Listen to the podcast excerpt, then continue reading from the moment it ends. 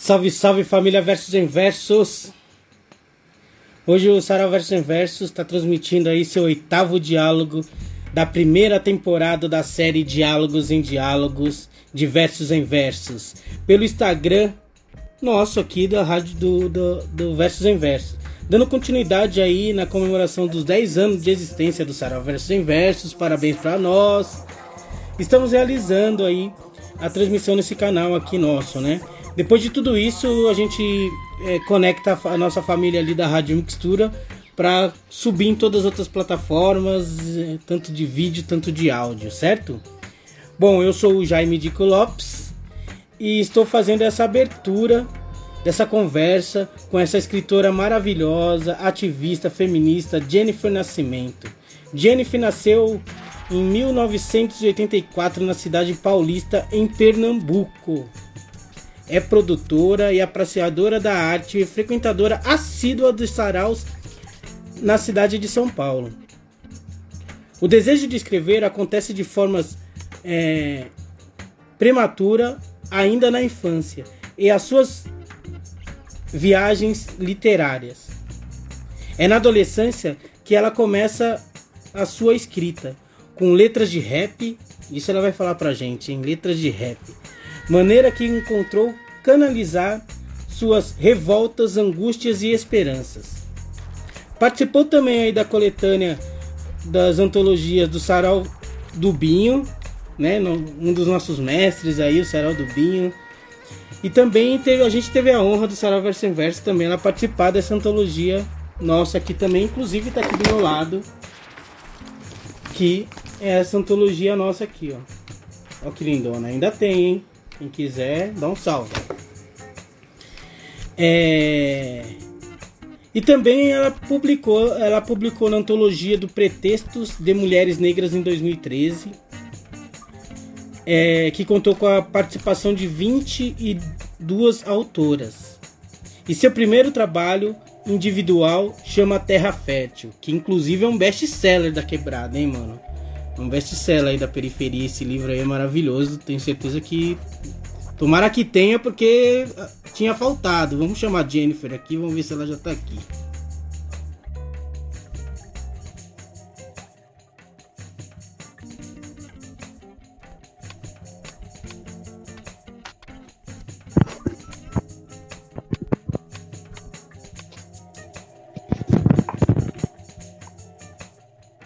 Salve, minha mana! Ei, você me ouve bem? Escuto maravilhosamente bem. Que ótimo, que ótimo. Como que você tá? Tá bem? Tô, tava ansiosa. Poxa, esse, em falar em ansiedade, né? A gente marcou esse, esse diálogo, acho que foi na, pra quarta-feira, mas a gente tá fazendo agora. Eu acho que. É, eu acho ótimo quando a gente marca e consegue dar certo, mas eu acho que a gente deve sofrer menos quando é, acabar não, não dando certo, porque senão a gente já tá vivendo tão ansioso na nossa vida, né, mano? Então, tanto, um tanto Ai. problema que eu acho que isso não, não é essas coisas, não são essas burocracias que vão nos atrapalhar, certo? Tudo no tempo do tempo. É, quando a gente consegue não ficar regido pela ordem deles, né, e segue o fluxo da nossa, Aí as coisas caminham. Temos que confiar nisso, né, amigo? Poxa, com certeza. Primeiro quero agradecer aí por você ter aceito esse diálogo com a gente aí, certo, mano? De tempo que a gente já faz outras coisas aí, né, mano? De várias coisas, é, de várias ações, de várias atividades, de vários movimentos, de vários diálogos, de várias articulações. Mas, poxa, sempre acho que é importante a gente agradecer por a gente estar tá lado a lado aí, construindo esse, mais esse momento especial, né? Você é louco? Com, tá numa família aí que já caminha há 10 anos e a gente continuar se gostando, se amando, tendo vontade de estar junto. Eu que agradeço, assim, acho que nesse sentido eu sou bem bairrista, acho que a Zona Sul propicia encontros que são para a vida inteira, né? Então, que seríamos nós sem, sem tudo isso que a gente mesmo criou aqui, né? Então eu que agradeço, o Versus é uma casa para mim. É, e é isso, como é bom a gente se sentir em casa. Como é bom a gente se sentir em casa. É muito louco isso, quando você fala, e acho que você traduz bem isso também no seu best-seller, Terra Fértil, né? A Zona Sul é a terra fértil, né? De vários, de vários sentidos, né? E, e está, assim, acolhido, né? Diante a, a tantas coisas que acontecem aí na nossa vida, principalmente agora que está acontecendo. É, nada é fácil, mas a gente sabe, a gente se sente acolhido no nosso território, né, mano? De, de poder é, lutar, de poder se divertir também, se poder se encontrar, de poder falar, de articular, né, tipo, com, com, com verdade, poder articular apresentando é, é, a diversidade, né, mano? Que eu acho que é isso que faz a nossa segurança, né? É, a segurança de nós, quem faz é nós mesmos, pode crer. Não dá para contar muito com outros espaços, não. Mas aí você falou de best-seller, mal responsa segurar esse título aí, hein? Ah, então me fala, me fala aí, mais ou menos, quantos títulos você vendeu desse, desse, desse livro? Fala a verdade para nós. Que nem o Sérgio Vaz fala, conte-me tudo, não me esconda nada. Amigo, olha, diz que o povo de humanas não é muito bom em fazer conta, mas a verdade é que eu perdi um pouco dessa conta, assim, né? Porque eu não só vendi livro, né? É... Eu também distribuí, foram muitas, muitas formas de fazer esse livro circular, né? Mas até a última contagem que eu tinha feito, acho que a gente circulou aí uns 3.500 exemplares. né? Pois é, mano. Pô, falar sobre isso, 3 mil e quanto? Fala de boca cheia de novo.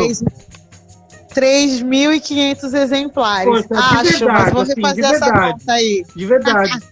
de verdade, assim, eu acho que independente se vendeu ou foi distribuído, da forma. Ele foi publicado, né? Então acho que se conta, acho que não é só os livros que se, que se vende, né? Acho que se conta a partir dos livros que foi publicado. Isso quer dizer que está em vários lugares isso, né? Está em várias escolas, bibliotecas, né, saraus, vários lançamentos, né? Tipo, a gente fez esse livro aqui, poxa, nos, meu, mano, a gente tá aqui nesse aqui, tá, ainda eu tenho bastante, viu? A gente tem 300, eu acho que eu tenho umas 200 peças ainda desse aqui. Acho que a gente fez 100 na primeira, aí eu resolvi fazer mais 200 depois, e aí acho que devo ter aí um, umas 150, 120 peças. Então eu imagino que, poxa, é, assim, é, e não é só o número, né? Você falou sobre a situação de humanas, mas a gente sabe que na hora de publicar não tem humanas, né? Tem exatas, né? Na hora de, de, de chegar lá na, é de chegar lá na gráfica, de falar que é poesia. Então, assim, eu acho que é um orgulho não só para você, mas eu acho que para um orgulho da quebrada. E eu acho que a gente tem que levantar isso, sim, exaltar isso, porque é uma vitória nossa, né, mano? Você é uma mãe preta, uma mulher, né, mano, que, que luta aí na caminhada. É, de todos os lados, né? Sempre é, ensinando e compartilhando e aprendendo quando, quando você é, é, quando você está junto com o coletivo, né? Então, é, eu acho que orgulhar disso é, importante, é um best-seller, sim. Quem tiver.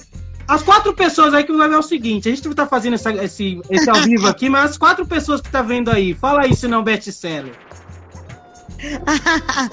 Ô, Dico, não é legal você falar disso, né? Eu tenho buscado cada vez mais, assim, também me apropriar dessa história que é coletiva, mas também individual, que a gente precisa celebrar mesmo as coisas que a gente consegue fazer, né?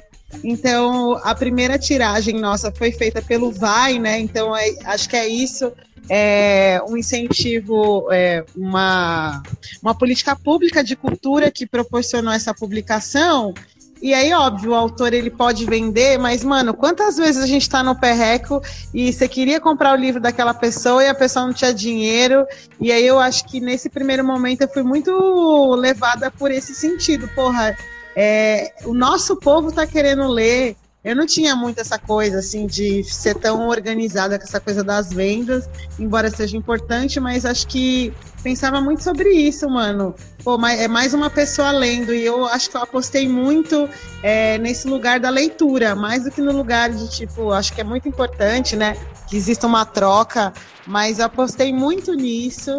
Acho que no segundo momento, quando os livros tinham esgotado, as minhas parceiras do Fala Guerreira é, que me fortaleceram para a gente fazer uma nova tiragem, então essa coletividade também foi fundamental para poder espalhar mais mil, mil livros, assim, é, a gente fez campanha mesmo para conseguir é, publicar né, essa, essa segunda tiragem. E aí a terceira tiragem oficial ela foi comprada pela prefeitura de São Paulo, acho que em 2015 ou 2016.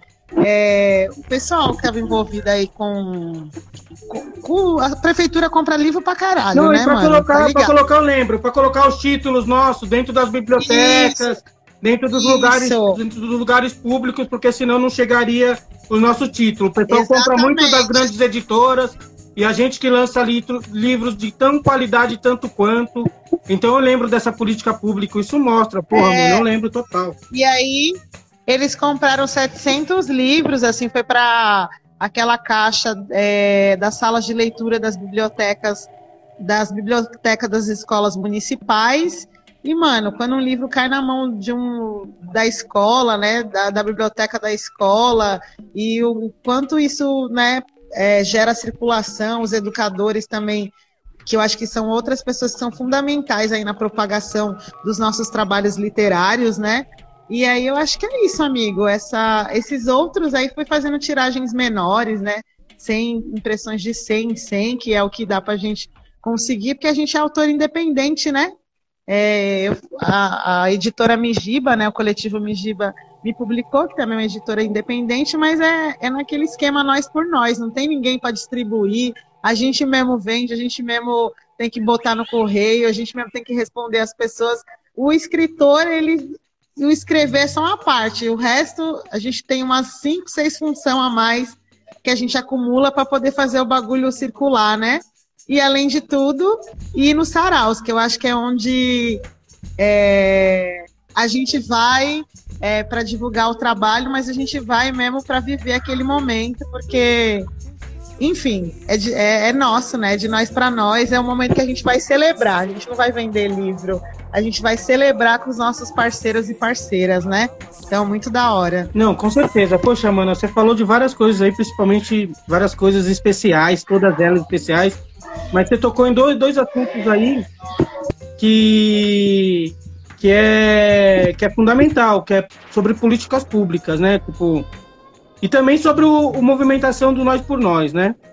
Acho que essa, o vai, né? Esse, esse, esse diálogo que a gente está tendo aqui agora está sendo fomentado por esse, por essa, por essa, por esse edital, por esse projeto, né?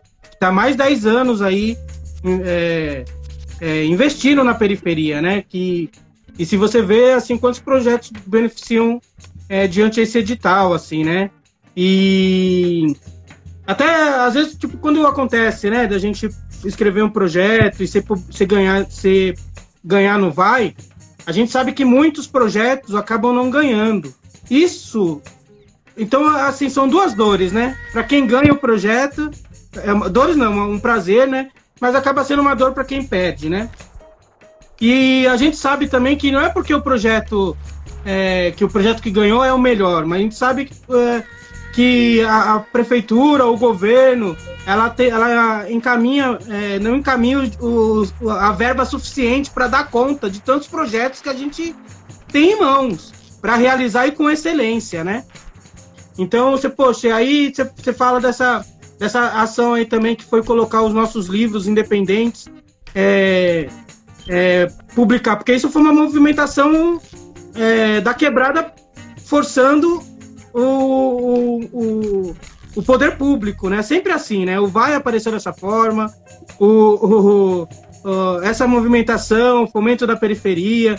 Então, assim, e, e aí essa, essa, essa, é, essa articulação orgânica também da nossa comunidade, que nem você disse, que foi feita uma campanha para para fazer mais livros, para chegar os livros em outros lugares, né? Assim, é, poxa, eu sou um produtor, né, mano? Eu acho que né, a gente, você me conhece há um bom tempo diante a isso, e a gente sabe quanto, tipo, esse investimento, né? Tanto de doar esse livro e sabendo o quanto que é importante de chegar esse material na mão. E a gente é, pensando como que poderia, que, como que pode ser sustentável essa, essa ação, assim, também, porque não é só o doar, né, e também só o receber, mas assim, que seja sustentável, assim, e é claro que não é para deixar nem, ninguém desamparado sem livro, então, assim, é, entender como essa articulação orgânica, ela funciona, e que a gente faça, né, se, faça funcionar com essa, com essa sustentabilidade, assim como foi na pandemia, como está sendo na pandemia, porque quem quem articulou na quebrada foi a, foi a quebrada, não foi o poder público, né, mana? Você que faz parte aí da, da articulação do Bloco do Beco pode falar isso muito bem também, né? Pode crer, Dico, pode crer, não. Eu, eu acho que não, não tenho nem o que dizer além do que você colocou da importância, da, da importância desse fortalecimento nosso. E eu acho que a gente volta, né, depois de 10 anos, assim, pensando no tempo que o verso, verso em versos tem, a acreditar ainda mais nesse potencial das articulações comunitárias, das articulações em rede dos territórios, né? Porque de verdade, se fosse depender de uma editora, é, muitos de nós não teria livro publicado até hoje, não vamos mentir, e a gente se movimenta aqui, cria o bagulho aqui, quando eles chamam algum de nós é porque já tem, já tem público, já tem tudo. O único trabalho deles é mandar mandar, mandar publicar e já eras, assim, porque a gente já fez todo esse processo anterior. E com relação à nossa movimentação na pandemia, a mesma coisa. É, é isso. O que teria sido do, de muito dos nossos se a gente não tivesse se mobilizado entre a gente, né? Com certeza. Então, essa engrenagem é, eu acho que esse último período serviu para a gente reafirmar esses laços entre nós e que às vezes, né, porque tá cada um fazendo o seu trampo, mó corre. Às vezes, em algum momento, pode ser que a gente também tenha se afastado, cada um foi lá cuidando do seu trampo individual. Então, acho que a gente volta para essa grande força que é a coletividade, e sem a coletividade, é, não tem sustentação individual, né? Você tem sustentação individual de um, de outro, ou da nossa vida caseira ali, no máximo, mas dessa vida, dessa potência que a gente tem, né, de ser a Zona Sul, de ser a Zona Sul com essa expressão cultural, sem dúvida, ela é mantida pelas coletividades, assim. E óbvio, sem demagogia também, né, Dico? Nós treta mesmo, a gente rompe, aí a gente faz as pazes no boteco. É, é isso, a gente é a roda viva, né? Não é, não é perfeito, mas é o que o que melhor funciona estando no lugar onde a gente está e vindo da onde a gente vem, né? É, eu acho que o lance do tretar é para crescer, né? É, se quando, enquanto a gente não, se a gente não, não tiver tretando, não, acaba não fazendo sentido, né? Acho que é para um crescimento, né? Eu acho que tá na sabedoria isso, né? Tipo, é muito louco isso que você fala sobre os 10 anos, assim. Às vezes eu fico me pensando, assim, caramba, 10 anos de sarau, Jenny. Mano. Não, não dá nem pra acreditar, velho. E, assim, é muito assim, tempo. E não é, não é nenhuma situação de gabar, porque, poxa, né, a gente tem vários outros projetos Pô, o próprio Bloco do Beco, quantos anos existe, o próprio Coperifa, né? Quantos projetos existem de referência para a gente olhar e se inspirar nisso. E aí, esses 10 anos que eu tenho de sentimento é como se estivesse sendo o primeiro ano, tá ligado? Eu tô, assim, tô, tô com esse espírito. Então, eu acho que vai, vai vir mais 10 anos aí, sabe? Porque eu tô com esse espírito, esse axé, essa vibe de poder percorrer com verso, com tranquilidade. Talvez pode acontecer que seja uma vez por mês, pode acontecer que seja duas, é, uma vez por mês, pode acontecer que seja a cada três meses, pode acontecer que seja uma vez por ano, mas de ele existir. Porque eu acho que é, os, esse, a, essa movimentação do sarau não é só uma. É, como que eu posso dizer? Não é só uma vibe, né? Uma onda, né? Como a tal coisa. Acho que é uma, não é. Acho que é uma, é uma situação da onde que a gente aprendeu a, a nos tranquilizar. É, é, como se fosse um, um, trabalho terapêutico, praticamente, de encontros, de brindes, é. de sorrisos, de choros, né? Então, eu tô, eu tô com essa vibe Tudo. dos 10 anos, assim, de como se estivesse tendo o primeiro ano, assim, sabe? De, de vontade de querer realizar. E acho que é tudo que o tempo do trabalho, do capitalismo, dessa correria da cidade grande, megalópole, São Paulo, nos rouba, né? A gente busca essas coisas nesses espaços, né? E o espaço do Sarau, eu acho que é exatamente o que você está falando. É um espaço de encontros, brindes, sorrisos, abraços, articulação e acho, e aí quando você fala do caráter terapêutico, Dico, eu fico pensando quantas vezes eu saí puta do trabalho assim e eu cheguei e comecei a ouvir o que as pessoas estavam recitando e você volta para casa com outro estado e acho que tem um princípio fundamental, porque a gente sempre vai falar do poeta, daquele que está falando, mas tem o papel fundamental de quem escuta e do exercício da escuta, porque você vai lá falar uma vez, e se você for, mas você vai ouvir 30, 40 pessoas que cada uma tá passando uma mensagem, e mano, é muito pedagógico, é muito rico, a gente cresce muito assim.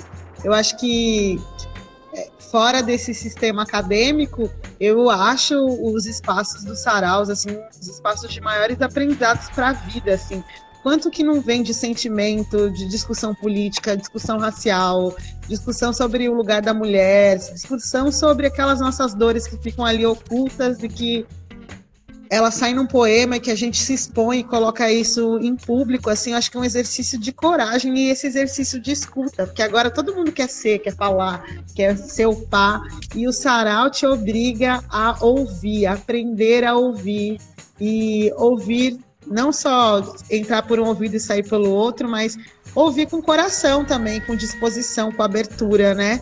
E aí acho que por isso que você volta e a gente volta é, depois da pandemia, ou ainda na pandemia, mas querendo rodar, querendo circular, porque a gente sabe o papel que isso teve nas nossas vidas e a gente acha que ainda faz sentido continuar existindo, assim, né? E tudo que existe há 20, 30 anos já teve 5 e já teve 10 e as pessoas continuaram acreditando e persistindo naquilo, né? Então, mesmo a gente, né? Vocês quando começaram no verso, no verso em versos era, sei lá, um ano, dois anos, acho que é acreditar na continuidade das coisas no tempo, assim. E isso é sabedoria ancestral, né? Aquilo que se cultiva no tempo prospera, progride, então, acho que a gente também está aí fazendo algo que a nossa ancestralidade nos ensina, mesmo sem, sem falar, sem estar tá escrito no lugar.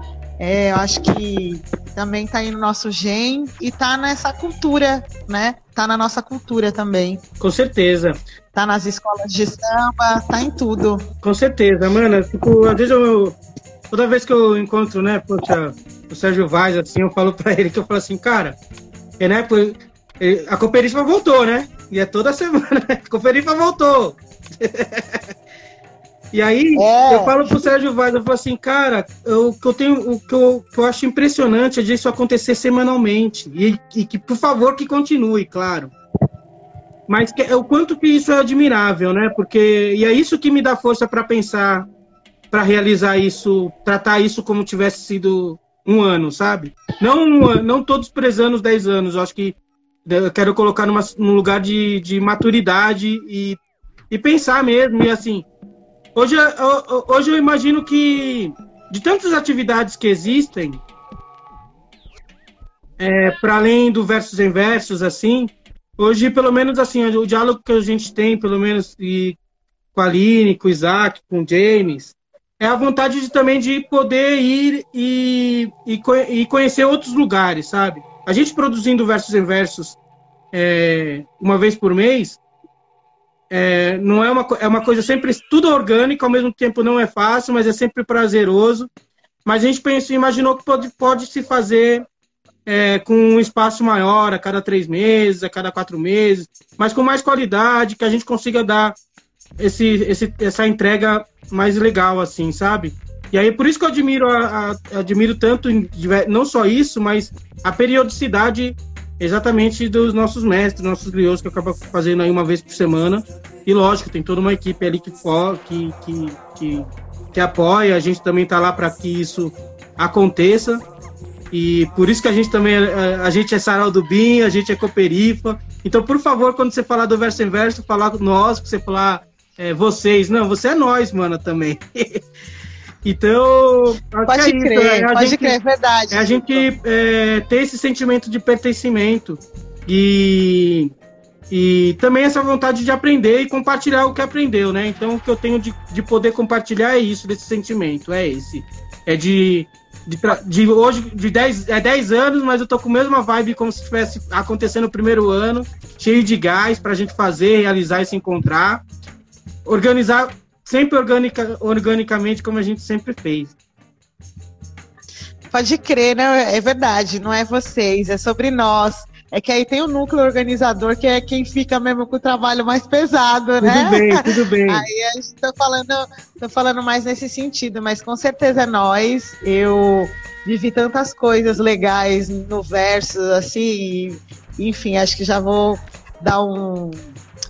entrar nessa, nesse enredo, que é isso, desde reencontro com com paixão antiga que reencontrei lá e reacendeu tudo, porque, né, é, a poesia está na vida, então não é só palavra, é ação e, enfim, né, é um momento super importante aqui, né, que a gente viveu, Dico, que era essa discussão, esse acirramento do machismo, né, dentro dos nossos espaços, assim, que eu acho que o verso o Verso em Versos foi um espaço que deu conta de encarar essa discussão e, e entender que ela era importante e necessária, quando as minas iam no microfone, recitar seus poemas, colocar sua voz, as suas indignações, é, com relação a uma, diversas, uma série de coisas, abuso, é, machismo, enfim, uma infinidade de questões aí que, que permeiam essa nossa vida de mulheres periféricas, né? Então acho que o Versus foi um espaço super importante. Acho que uma circulação em torno de um debate político, né, de formação, assim, a, a assumir essa vocação também, um espaço que a gente também ia para se formar e se informar, né?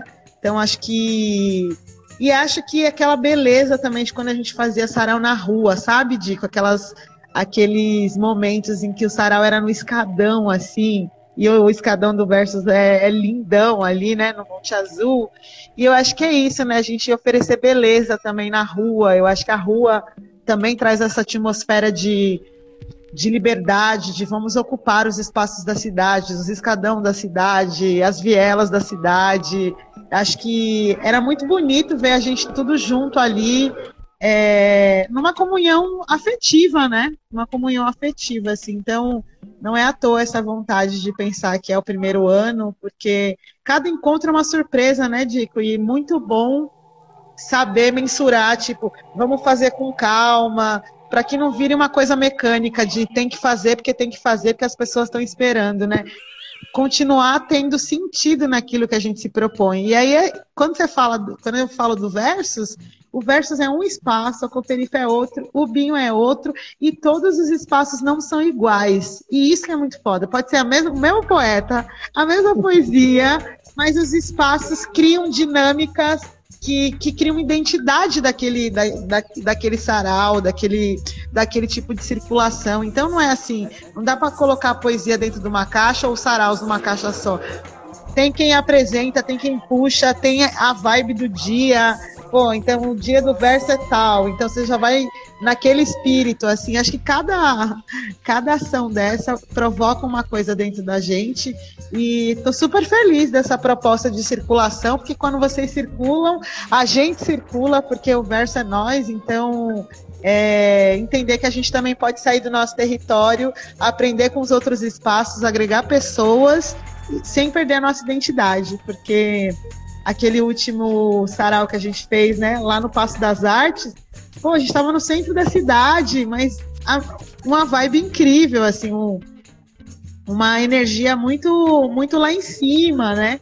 E, e é isso, eu acho que a gente também está experimentando essa volta para a rua como se fosse a primeira vez, um, um reencantamento com a vida, né? Porque poderia ser que muitos de nós não estivéssemos mais aqui, como a gente perdeu pessoas queridas também do sarau, né?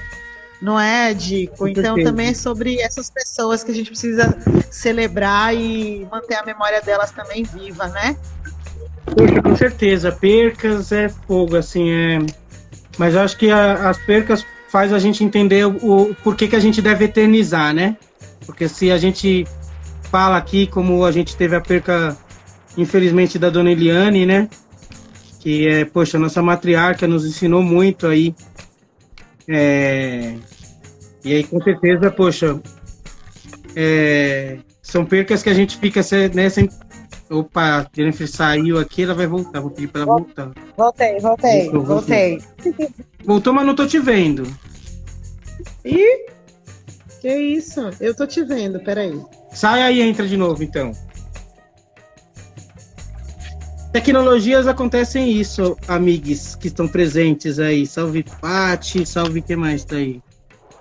DJ Fabiano Ribeiro, Antônio Passati, Yannick, Brizola. Deixa eu ver se a Jennifer tá entrando. Cadê a Jennifer? Jennifer!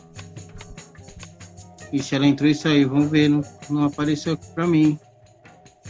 Jennifer, não me deixa só. Não me deixa só, Jennifer Nascimento. Apareça. Apareceu aqui convite. Apareça, Jennifer Nascimento. Apareça, Jennifer Nascimento, minha parceira, minha aliada. Eu voltei, eu voltei. Você tá me vendo agora? Tudo bem. Voltei. Mas é isso, a gente tava falando das nossas percas, mas a gente também falando do que aprendeu com essas com, com, com as pessoas que a gente perdeu, né? E que, poxa. Sim. E o quanto que é importante eternizar essas pessoas também de alguma forma. Eu acho que o Sarau, continuando, é, uma, é eternizar, é eternizar a presença de, da dona, dona Eliane, por exemplo, é eternizar as, as poesias da dona Eliane, é eternizar essa, o diálogo que, que você disse, né, sobre o, o e sobre o espaço do verso, não digo nem espaço, são espaços conquistados, né, mano? É, são coisas batidas, é, é muito louco hoje quando a gente fala de, de racismo, de feminismo, o diálogo como é raso, né? O diálogo tá raso, era pra gente estar tá lá na frente, a gente tá falando ainda, tá raso ainda o diálogo.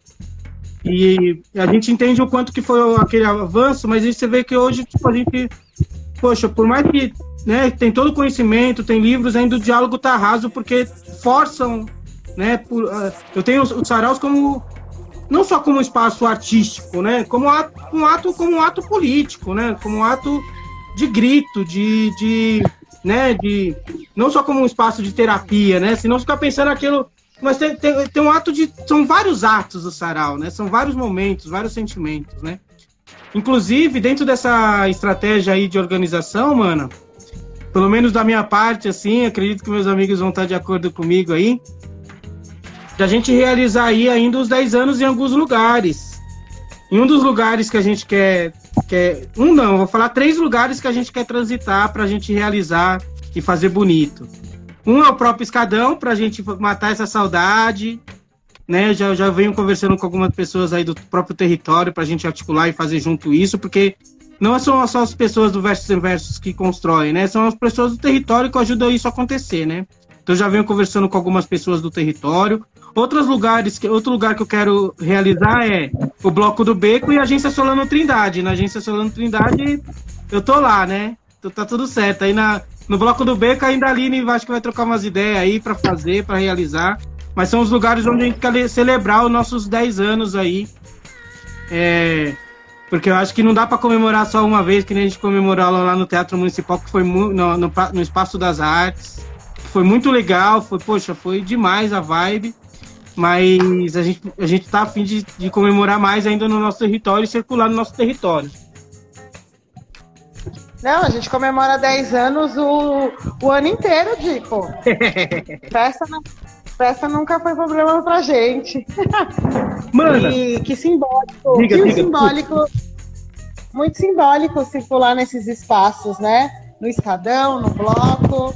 Afinal, somos aqui da Zona Sul, a gente tem que admitir nosso bairrismo também nesse sentido. Com e certeza. os espaços que antes da gente chegar já existiam também, né? Então, eu tô animadíssima, Dico, super animada, tô animada com as perspectivas da poesia. É, concordo quando você fala que a gente tá muito raso e, pô, você fala, mano, tô falando disso faz tanto tempo e o bagulho não avançou ainda, né? Então, é, as coisas não necessariamente caminham na velocidade que a gente gostaria, porque também existe uma estrutura, isso não é novo, é, não adianta a gente ficar forçando aqui embaixo se as estruturas não se movimentarem também, né? Então, acho que estruturalmente ainda tem muito para a gente movimentar, para que as pessoas. E tem o exame de consciência pessoal, que as pessoas precisam refletir sobre suas ações cotidianas porque é, não adianta só dizer que é, precisa reverberar isso na prática cotidiana, né, amigo? Com certeza. E esse é um desafio para muitas pessoas ainda, né? Então, acho que a gente, né, eu acho que é uma luta nesse sentido que a gente vive falando, nossa, mas às vezes a gente cansa, porque toda hora tem que estar tá batendo, tem que estar tá falando, mas é sobre a nossa vida e se a gente não falar, quem vai falar por nós, né? E a gente já aprendeu isso que é, espaço de voz nunca, é, nunca é dado, sempre é conquistado, né? Com então, para a gente não perder essa conquista, a gente continua. Mas, é, apesar de da gente estar tá falando disso, do que ainda precisa avançar, eu, você sabe, né, que uma das temáticas que eu trabalho é, é afetividade, são os afetos, e eu acho que tão importante quanto falar de política, daquilo que a gente ainda precisa construir, é falar sobre as nossas afetividades, como a gente ainda está muitas vezes destruído por dentro, muitas vezes precisando se refazer. E eu acho que a beleza também é a gente poder colocar esse nosso eu subjetivo, que não é só performático, não é só é, é aquele é aquele é aquele é, é o como que eu posso dizer são a, a, criança que a gente foi, o jovem que a gente foi, que ainda mora dentro da gente, né? São coisas que a gente ainda está elaborando e reelaborando, assim. Acho que o espaço da poesia tem sido uma reconstrução das nossas dores para a gente poder ser também pessoas, pessoas dignas da nossa humanidade, né? Então, enfim, né? Sou bem viajandona, você tá ligado? Né, não, né, poxa, mano, não, não é viajandona, não. não. Acho que é, a gente fala o que a gente vive e você tá falando sobre a sua vivência, né, mano? A gente tá conversando aqui sobre a sua, sua vivência e eu acho que não é viajandona, não. Não tem nada de viagem. E aí, mano, assim, como que surgiu a poesia na sua vida, maninha? Ah, Dico, aí a gente vai voltar lá nos 1997. Conta! Na, ver... na verdade, Dico, olha que cena do louco, assim. Eu tava na oitava, na sétima série. É... Na verdade, desde 95, quando eu cheguei em São Paulo, né? Eu estudei com a mesma turma, até a oitava série. Então, a quinta, sexta, sétima e oitava série. E a galera da minha sala, vira e mexe, ficava cantando Um Homem na Estrada, tá ligado? Tô ligado. Só que como como eu não nasci em São Paulo e tinha passado, né, morava em Pernambuco e tal, quando eu cheguei aqui, as pessoas ficavam cantando e eu falava, mano, eu nunca ouvi essa música, e eu fiquei bolada assim. Falei, meu, eu preciso aprender a cantar essa música, que a gente, a galera saía da escola e ficava cantando Homem na Estrada. Aí em 97, né, o vizinho aqui da rua, todos os dias ele ligava o 97 ou 98, não lembro bem agora ele ligava o som e ficava ouvindo um diário de um detento. Então, isso eu lavando louça em casa e aquele, aquela batida, e aí eu fui aprendendo a cantar diário de um detento, aí depois entendi que é, que era o mesmo grupo, né, que cantava o Um Homem na Estrada, enfim. Aí eu acho que a minha entrada na poesia, inegavelmente, é pelo rap, pelo hip hop. É, eu tive um, um, namorado que era, né, esses namorinhos de adolescência, ele era muito fã do RZO, e eu também, né, comecei a ouvir espaço rap, e aí, enfim, entrei mesmo no rolê e comecei a, como que eu posso dizer? Juntei umas manas aqui do meu quintal mesmo, então era uma amiga que morava no meu quintal, uma outra que morava duas ruas para baixo, e uma amiga que morava perto da escola, a gente resolveu formar um grupo de rap só de mina. Isso em 98 aí a gente começou e começamos a escrever nossas letras autorais assim. Então acho que meu primeiro exercício com a poesia, ele parte do rap parte dessa coletividade feminina que a gente já entendia naquela época que, mano, cadê as mulheres? Cadê as minas? Onde estão essas mulheres rimando? Óbvio, a gente já tinha ali, né, a Cris SNJ, de Nadi, Negrali. Negrali, acho que pessoas que nos referenciavam, mas assim, na banca mesmo. a Regina. A Regina, importantíssima aí a do Rúbia. nosso território. A Rúbia, quem mais, mano? A Mara, não sei se você lembra da Mara, Dico. Tinha um grupo, ela e uma outra mina também, que elas faziam um rap bem político. Pode crer. É amiga da. Uma, é, e aí eu comecei a escrever poesia assim. E eu tinha muita coisa, tipo, ai, poesia na escola era só aqueles exercícios de amorzinho, de versinho. Pé, e eu não gostava. Eu não curtia, eu não sentia que batia com o meu eu, assim. Então o rap ele pegou na minha veia, na minha revolta também, né? Adolescente, assim, vivendo várias coisas. Poxa, é muito louco você dizendo isso, que o. Você falando dessa forma da poesia, né? O Vaz fala que ele é poeta. Que. Que ele, ele fazia poesia, no, acho que ele tinha uma, um lance de que ele tinha vergonha de fazer poesia porque ele jogava futebol, acho que não. E, e não cabia a poesia no futebol ali, ia falar que ele é poeta no futebol, naquela época dos anos. Pode crer. E aí, e ele, né? E aí você falando de outro lugar, de que é, do, do homem da estrada, né? De reconhecendo isso como poesia e, e, e, e não, não descredibilizando a, a, esse poeta, a poesia mais amorosa, mas reconhecendo as, poesi a, a, as poesias das ruas, né? Que o rap é ritmo e poesia. E como isso tocou afetivamente, não foi algo que foi didático falado, né? A ah, tocou isso afetivamente e reconheceu isso como poesia. Eu acho isso muito louco, assim, acontecer isso organicamente, né? É, foi assim que aconteceu, né? E aí é isso, naquele mergulho no hip hop, porque eu acho que desses movi grandes movimentos que levantaram a juventude, né? Eu acho que é inegável para a gente que é dos anos 80, assim, o papel que o rap teve, né? Para nos dar um direcionamento, um olhar. E é nessa toada aí que eu vou me tornando poeta.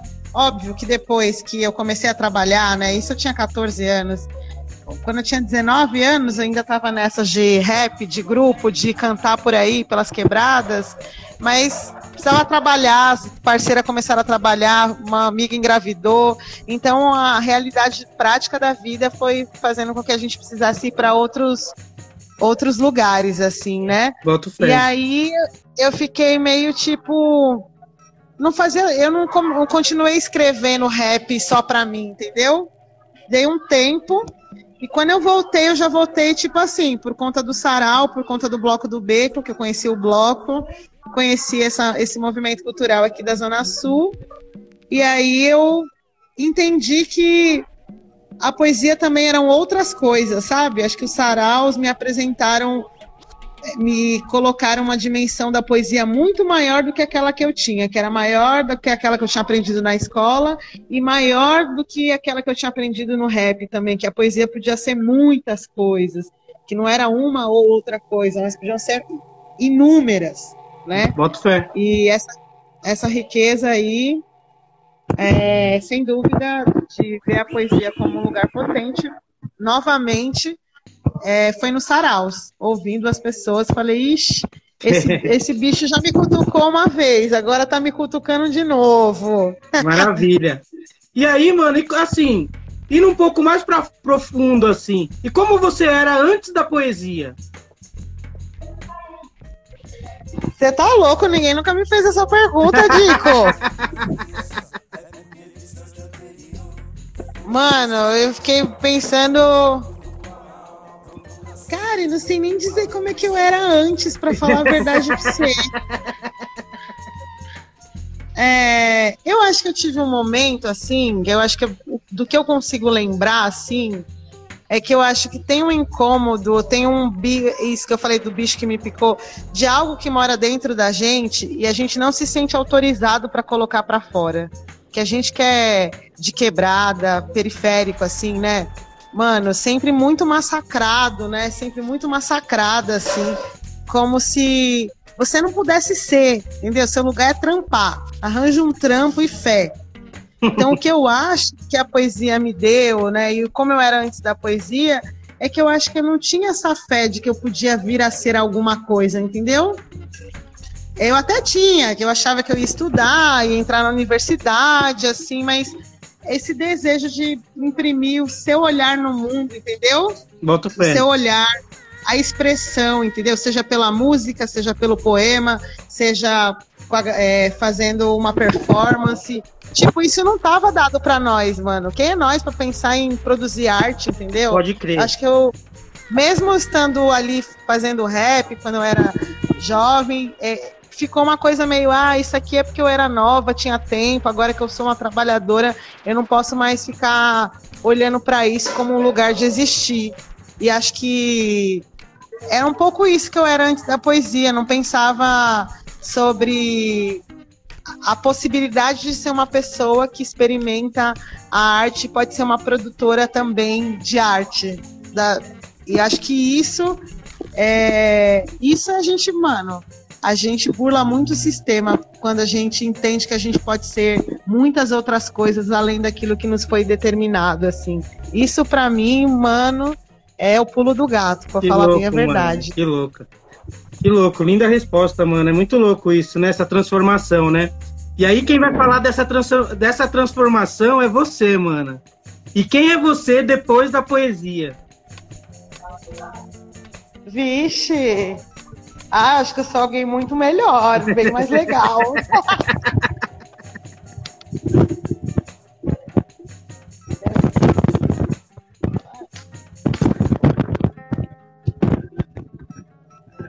Calma aí que deu uns probleminhas técnicos. Tudo bem, acontece. Estamos ao vivo. Mas você não vai fugir ao da resposta. Pera aí que eu tô me deslocando aqui, que a galera vai fazer o ensaio. Sei. E aí também não quero atrapalhar, atrapalhar a galera. Deixa eu subir aqui. Tá. Quem sabe faz ao vivo. E para quem não sabe, a gente tá aí, ó. Eu que conheço essas paredes amarelas e azuis, elas estão aí, na, tá no Bloco do Beco, que é um espaço maravilhoso que todo mundo deve conhecer, que fica no Jardim Ibirapuera, certo? Bota aí no Google para quem não sabe chegar e chega aí no Bloco do Beco, na quebrada, rola samba, rola poesia, rola slam, rola funk pesado, certo? Rola várias coisas, rola maracatu, lugar de, de muita força, resistência e progresso. Opa! É isso, eu tava aqui caminhando pelas, pelas escadas aqui do bloco. Tudo bem.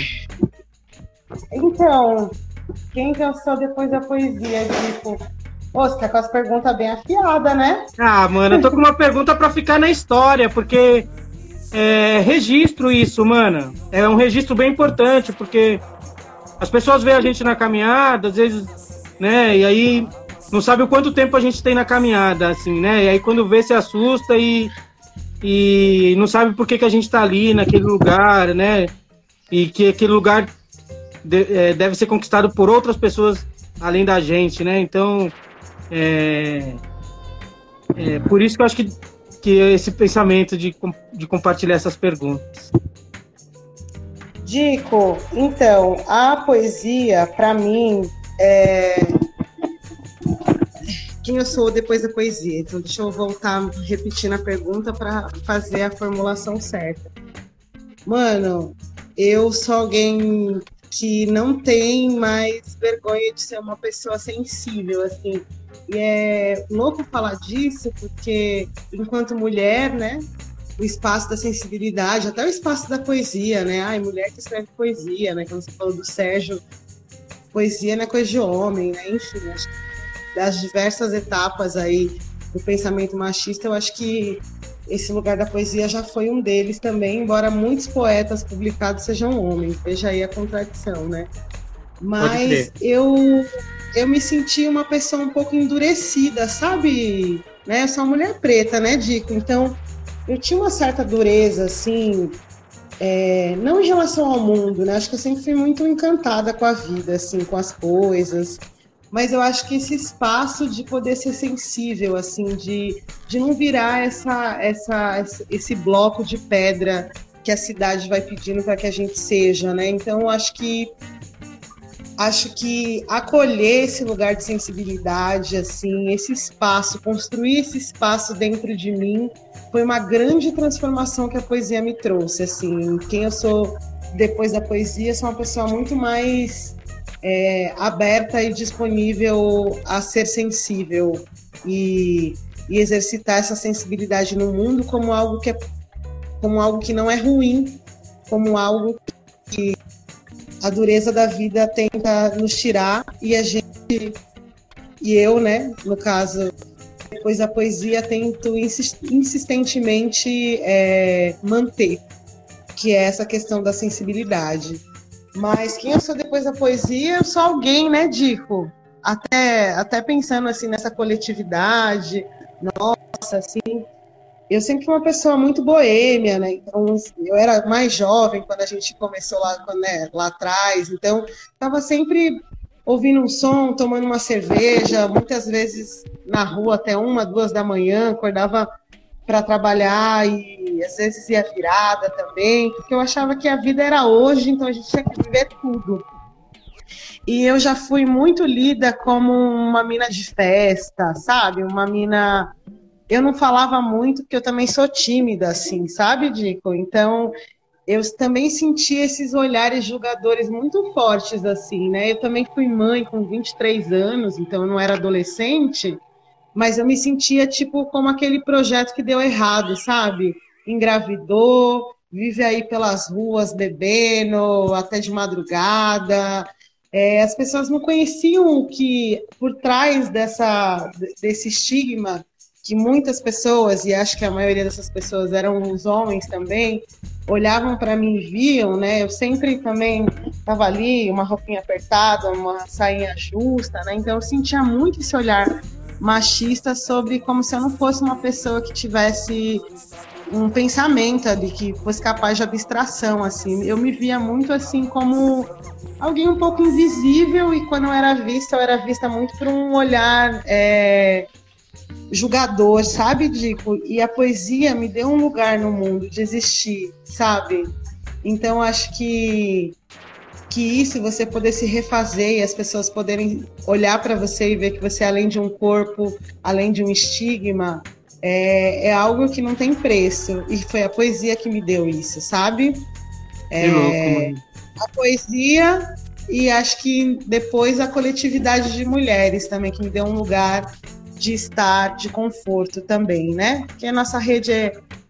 Os nossos espaços são mistos, são espaços importantes, mas acho que também foi muito importante estar nessas, nessas coletividades e entender que não era só eu que passava por isso, que muitas outras mulheres passavam por isso, mas é, eu acho que a poesia me deu esse lugar de existir mesmo, assim, como alguém que pensa, como alguém que, que tem ideia para trocar, como alguém para além de uma aparência, assim, né? para além de um estigma, e para além de, um, de uma reprovação. Acho que não tem preço mesmo ter conquistado essas coisas e que não são conquistas que eu tive sozinha, né?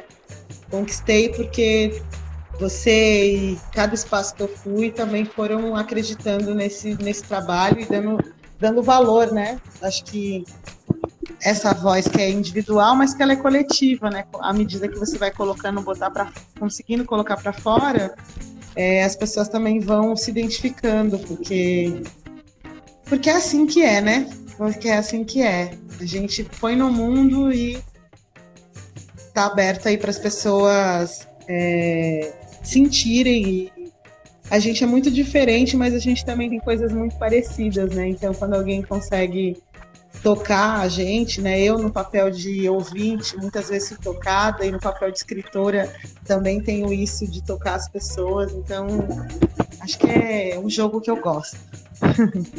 Bota o pé, mana. É, poxa, tá, a sua resposta, assim, gente teve o diálogo com a Raquel Almeida, com o James dialogou com a Raquel ontem. Aqui. Pode crer, eu vi um pouquinho. E aí, poxa, você falando isso é, trouxe alguma uma resposta parecida com a dela, assim, né? Tipo, o, o lance da invisibilidade, o lance também de ser brava porque a gente escutava rap, e aí, tipo, também o lance de né, que se precisava se impor naquela situação, ela falando quanto que ela era mais brava, não tinha tanta sensibilidade, você tra trazendo esse lance da sensibilidade. Então, e aí, poxa, vai até sair um documento, um doc aí, mini doc da Rádio Mixtura, em breve, em breve você vai ver aí.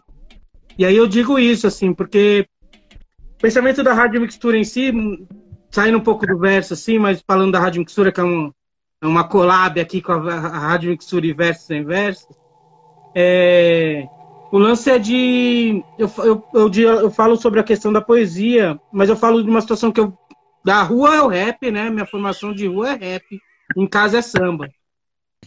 E, uhum. e eu tenho uma vivência de samba tanto de casa, e aí depois eu quis retrazer, quis trazer essa vivência de casa para a rua e aprender as coisas da rua, como o samba também, né? Através do samba do monte, através do Ajaí samba do monte, através.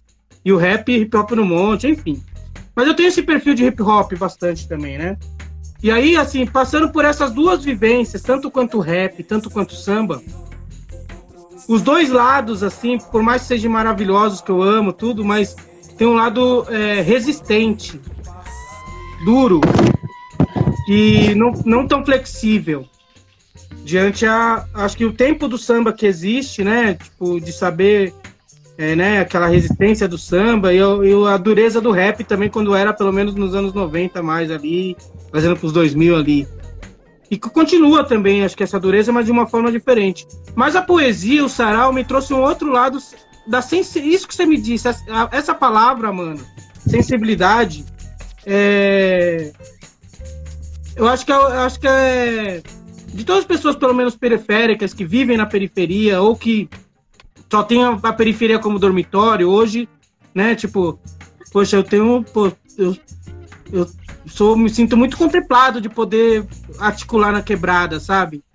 Me sinto uma pessoa, poxa, legal, assim, de poder, de poder. Mas eu sei que tem muitos outros amigos que é, acabam atravessando a ponte por, por talvez falta de espaço e não por falta de talento. Talvez até outras pessoas tenham mais talento do que eu, muito mais, tá ligado? Então eu me sinto muito sortudo ao mesmo tempo.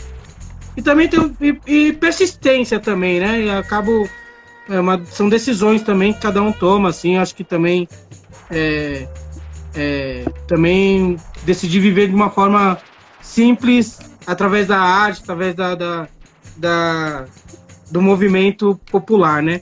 Então essa, essa palavra sensibilidade traz um, tra, é, eu acho que é, é uma coisa muito forte assim o que o Sarau traz, essa parte de sensibilidade, né?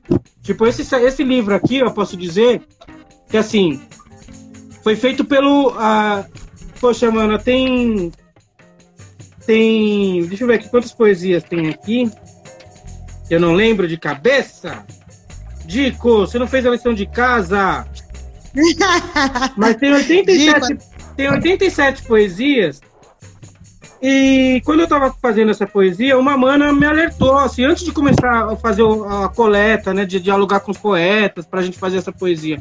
Uma mana compartilhou, Dico, não vai fazer o mesmo erro que todos cometeram. Compartilha, divide o livro, coloca metade de homem, metade de mulher, porque aí, poxa, mano, é uma. E assim, é, nem acho que. E aí, poxa, isso é, é, um, é um toque, mano, é um alerta. É assim, mano. E acho que isso ensina, assim como vários outros toques que as outras parceiras vêm falando, né? E aí o que eu quero de falar sobre sensibilidade, para além desse toque sensível também, porque ela também não tinha obrigação nenhuma de meditar diante dessa situação, sabe? Mas, poxa, eu acho que de, também de eu estar no lugar sempre de, de, gostar de estar nesse lugar de aprender, de aprendiz, de escutar. Apesar que eu falo bastante, mas eu escuto bastante também. Poxa, eu estou sempre alerta para que, poxa, a gente consiga é, igualar essas, essas situações, né? Viver isso na prática, não adianta a gente só ser uma dinâmica. Mas também, para além disso, o que eu quero dizer também é esse livro, para questão de sensibilidade, né? A arte foi feita. Quem diagramou foi o Gessé. Mas a arte foi feita pela Sofia, que ela tinha 5 anos de idade. É, são pinturas da canetinha. Então a sensibilidade. Porque ela ia no sarau também, ela com a, com a novinha. Então ela. Poxa, eu vejo que ela conseguiu passar ali o quanto que o sarau é, assim, de diversidade, sensível, sabe? Nesses, nesses, nesses riscos. É, que não chega, não chega a ser um desenho, mas chega a mostrar ali o que, que é um, Eu acho que representa muito o sarau isso, sabe? Então, eu acho que eu acho que mostra o quanto é sensível isso, Jennifer. Nossa, pode crer. Nossa, é verdade, né? Foi a Sofia que fez a capa. Eu gostei tanto dessa capa, assim, porque ela também remete a esse lugar também um pouco da infância e isso que eu falei hoje, né? nós poetas também colocamos muito da nossa infância e da nossa, do, da nossa adolescente nos nossos versos, né? Porque são coisas que ficaram ali guardadas e que a gente também põe para fora, assim. E acho que representa um pouco dessa coletividade, né? É, de todas as idades e todas as gerações que existe esse espaço aberto para acolher, porque na nossa família é assim. Tem, tem velho, tem criança, tem tem jovenzinho, tem, tem de tudo, né? Então Sim. não poderia ser diferente nesse espaço aí do sarau. Mas para comentar sobre o que você falou sobre esse toque que essa irmã te deu e etc e tal, eu acho que muitas mulheres, né, naquele período estavam em estado de alerta e entenderam que eram intervenções necessárias e onde havia espaço para abrir diálogo talvez chegou aí para você de uma maneira tranquila, mas onde não havia é, diálogo, chegou também com o pé na porta, né? Então, acho que houve um período aí, né? Se a gente for pensar 2010, 2011, 12, é, 13, 14, assim, desse boom mesmo de que a, a mulherada do, do saraus, né, as mulheres pretas e mulheres periféricas não, não aguentavam mais, assim. Então, acho que foi é, fundamental, porque muitas das vezes a gente reproduz um discurso é, querendo assim, de apoio às mulheres e etc., mas nas ações do cotidiano passa despercebido. Assim como a gente vem falando, quantos escritores negros você já leu, quantas escritoras negras você já leu? É preciso parar, pensar e falar: bom, eu li pouco, então vou ler mais ou não, eu já li, já li bastante. É preciso parar e fazer essa avaliação também, esse exame de consciência, né? Para poder mudar a prática, assim. Então, um prazer saber que tem paridade de gênero aí nessa nessa construção aí do verso, do verso versos. E é, é, isso mesmo, pé na porta, assim. Essa semana eu vou, dar, vou falar o nome dela, que é a Ale Ferraz, do Sarau do Vinil. Ale Ferraz. E, tipo. Maravilhosa. E é muito louco isso, porque, além do, claro, foi na porta, mas eu acho que. É, é, é isso, né? Tipo, eu também estava perguntando ali para as pessoas próximas, tipo assim, meu, como construir isso que a gente consiga fazer, que todo mundo se veja. Claro que faltou vários poetas, assim como vai faltar nesses podcasts, né? A gente só tem, acho que são 48 podcasts, diálogos que a gente vai fazer, e claro que vai ficar pessoas do lado de fora. Então, assim, é, é isso. Ela não tinha obrigação nenhuma de passar, de, de passar essa informação. Ao mesmo tempo, se, às vezes eu vejo exatamente isso que você me disse sobre a situação do pé na porta, mas eu vejo ao mesmo tempo, tipo assim, de dela poder confiar em conversar, porque eu, assim, de, tão, de tantas vezes de vocês serem agredidas em respostas, às vezes cansa de poder de querer falar, né? E aí eu vi que na, quando ela compartilhou esse conhecimento, ela foi, ela foi nesse sentido, falou, pô, não vai fazer que nem outros, outro, outros, outras coisas que acontecem errada por aí, coloca essa situação. Foi um pé na porta, mas foi um, de um jeito também de, de, confi, de confiar de que, ó, tô passando a letra que nós é parceiro. Né? É isso. Eu senti isso. E aí, mano, eu quero também é, pô, mandar um salve pra ler aí do Sarau do Vinil. Inclusive, vi uma mensagem ontem ali do Sarau do Vinil que tá voltando aí. Que venha com muita axé.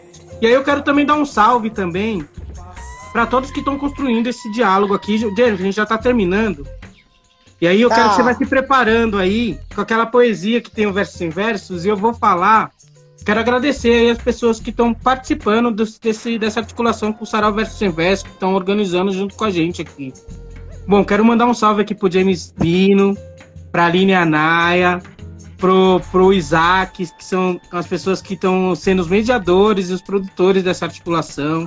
Quero mandar um, um salve aí pra, pra Camila, que ela tá cuidando dessa parte é, do recurso financeiro, né? Esse projeto está sendo financiado, é, apoiado pelo, pelo VAI, pela, da Secretaria de Cultura do município a gente tem que levantar, tem que apresentar sempre esse, essa, esse projeto para que ele tenha mais orçamento, para que eles possam contemplar mais outros projetos, assim como a gente possa é, conseguir tanto quanto os outros editais, como assim como a lei de fomento à periferia, porque isso não é nada dado, é conquistado, assim. Então, quero agradecer toda essa equipe maravilhosa, quero agradecer aí a Dani Oliveira, que está fazendo as artes, Quero agradecer também o Júlio, o Bruno, o Maicon, o Danilo, que estão fazendo parte dessa equipe, que compõe essa equipe de comunicação. Dizer que essa que, essa, que, esse, que esse projeto em si, ele não existe um coordenador, não existe um gerente, é tudo feito no, no, no, no na autogestão, né? Tipo, é, cada um é, é, trabalhando ali na sua, com, com amor no seu, na sua, nas suas atividades e, e, parabenizando cada, cada atividade conquistada, assim, cada objetivo conquistado. E aí se torna um projeto muito lindo, assim como está sendo esse diálogo e diálogos que está acontecendo agora com essa minha parceira, minha irmã, minha aliada, Jennifer Nascimento. Certo? Mana, você tem essa Ai, poesia para mandar pra gente? Eu mas fala, mas fala, mas fala. Fala depois da poesia. Eu tenho essa poesia para mandar. Eu mando a poesia primeiro e falo depois? Fica à vontade, dentro da sua ordem aí, porque você pode falar poesia e se despedir, ou pode se despedir e fazer a poesia. É, eu acho que a poesia ela vai suscitar várias coisas, então a gente fecha ali com a poesia. Também quero mandar um salve, mano.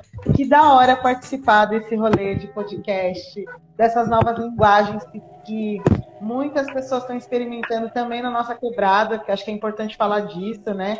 Os primeiros podcasts aí que eu ouvi não era gente nossa que fazia, então nem me interessava muito. e agora tem uma série de podcasts que estão aí surgindo com a nossa cara, com a gente podendo falar do nosso jeito, com a nossa linguagem.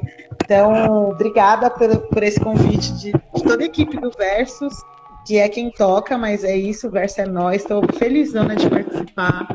Sempre fico nervosa, mas eu senti muito como um papo tranquilão, assim como se a gente estivesse em casa numa mesa. Então, essa espontaneidade eu valorizo muito e acho que sai o que sai de melhor é quando a gente está nessas conversas mais informais, mais gostosas, assim, parece cozinha de casa, sabe?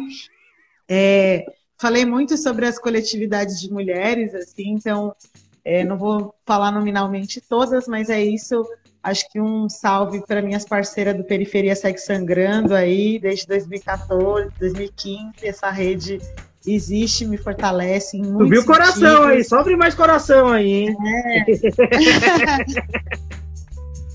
Acho que essa casa que me forma, que é o Bloco do Beco, né? Que eu tô aqui desde 2006, então é esse espaço onde eu aprendo muita coisa o tempo inteiro e tenho o prazer de poder também colaborar com as ações. Então, Salve Bloco do Bacon, salve minha família de casa, meu filho Pedrinho, minha mãe Vanise e meu pai Luiz.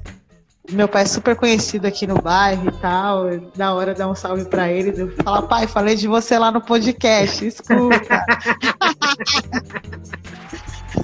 É, que a gente tem uma personalidade bem parecida, assim, o pessoal fala, nossa, eu entendi você quando eu conheci seu pai, meus amigos, assim, o Sarau, né, fala, porra, mano, você parece demais com seu pai, assim, essa alma boêmia, esse estilo mais livre de levar a vida, assim, de certa forma, né, é, minhas parceiras do Fala Guerreira também, foi um espaço bastante importante. E aí, amigo, para além das coletividades de sarau que me formaram, que é o Sarau do Vinho, o Sarau da Fundão, o Versus, o Sarau da Cooperifa, né? Acho que devo muito esse espaço. Falar aí da coletiva Migiba, que publicou meu primeiro livro, e essa coletividade de mulheres negras também, que são tão importantes, não só as do território, mas é, as mulheres negras escritoras que foi também a partir do que elas construíram no mundo que hoje eu também posso me dizer como escritora negra do meu tempo, né, junto com tantas outras, porque também é, é importante que tenha uma coletividade junto, de não ser a única e de sermos muitas e diversas, né? Então, um salve aí também pro povo do Cadernos Negros, né? e, e, tantas coletividades pretas e periféricas aí existentes nessa cidade e no Brasil. Então, dei, dei meu salve completo. Com certeza. e aí eu vou ler o poema. O poema é longo, está ligado, né, Dico? Que eu escrevo uns textos grandes também. Isso é uma treta, porque é, não tenho poesia curta, amigo. E essa, essa poesia que eu coloquei no livro do Versos, eu nunca publiquei ela em nenhum outro lugar, assim, então enfim, vou fazer esse exercício aí de leitura. Posso ir? Fique à vontade. Vocês estão me ouvindo? Você está me ouvindo? Posso começar? Agora tô. Deu uma falhadinha, mas pode. Manda ver. Chama Estado Onírico. Dona Maria vendia sonhos açucarados na padaria, enquanto Denise, sua filha, sonhava em ser livre e plena, mas diariamente Nivaldo, seu marido há 17 anos, mantinha esse sonho em cativeiro. Roberto comprou sonhos na Casas Bahia, vendido em 12 parcelas sem juros por Rafael, que sonhava apenas em folgar aos finais de semana para então ir ao parque com seus filhos. Andressa comprou sonhos de doce de leite com Dona Maria e se lambuzou de ponta a ponta nos braços de Samanta, sonhando com um dia que poderiam viver esse amor publicamente. Daniela sonhava acordada, pensando em conhecer Machu Picchu, em Machu Picchu, Catarina vivia sonhando em conhecer o Rio de Janeiro. Na Rocinha, Maurício sonhava em não ser enquadrado pela polícia voltando do baile. No Jardim Ângela, Cíntia, que era irmã de Daniela, sonhava em não ser chamada de preta do cabelo ruim. No Mato Grosso do Sul, a Irá Guarani Kaiowá teve seus sonhos expropriados quando expulsaram seu povo da própria terra. Em Recife, seu Sebastião sonhava com carnaval, em assistir o desfile dos maracatus. Em Buenos Aires, os nossos poetas sonhavam novos amanhãs. Jorge Jorge viveu seus sonhos com uma garrafa de uísque, um boné da Oakley e duas garotas do camarote por, aqui, por apenas aquela noite. As, garota do camaro, as garotas do camarote compraram o sonho de andar mais uma vez de carro importado. O carro importado, a garrafa de uísque e o boné nunca sonharam com nada, assim como Robson, que nunca teve qualquer oportunidade de sonhar. Bruna sonhou emagrecer 12 quilos e se adequar ao manequim 38. Eduardo trocou seus sonhos por 10 pinos de cocaína. Carolina sonhava com universidade pública, mas nunca passou no vestibular. Luana compartilhou seus sonhos com Pedro, que a trocou por Marinette, de 16 anos. Diego sonhava com Renata, que sonhava com Marcelo, que sonhava em transar com todos eles juntos. Jéssica não conhecia nenhum deles, mas também cabia nesse sonho. Rodolfo sonhava com um dia que a família, a moral e os bons costumes seriam a salvação de todo pecado. Karina sonhou ler todos os livros da biblioteca. Mirella sonhou ter todas as roupas da loja. Roberto sonhou em ser jogador de futebol. João, João sonhou ser cineasta. Karina nunca conheceu Marcelo. Robson nunca conheceu Rafael e seu Sebastião nunca conheceu Dona Maria. Mas eis que numa noite perfumada, estrelas dançavam o futuro, até que todos os sonhos adormeceram e viveram sonhando para sempre. Aliás, não era sonho, era poesia. Era poesia. É isso. que coisa linda, mana! Esse momento ia estar tá em ah. êxtase, o sarau ali gritando, todo mundo para você. Pô, pô, pô!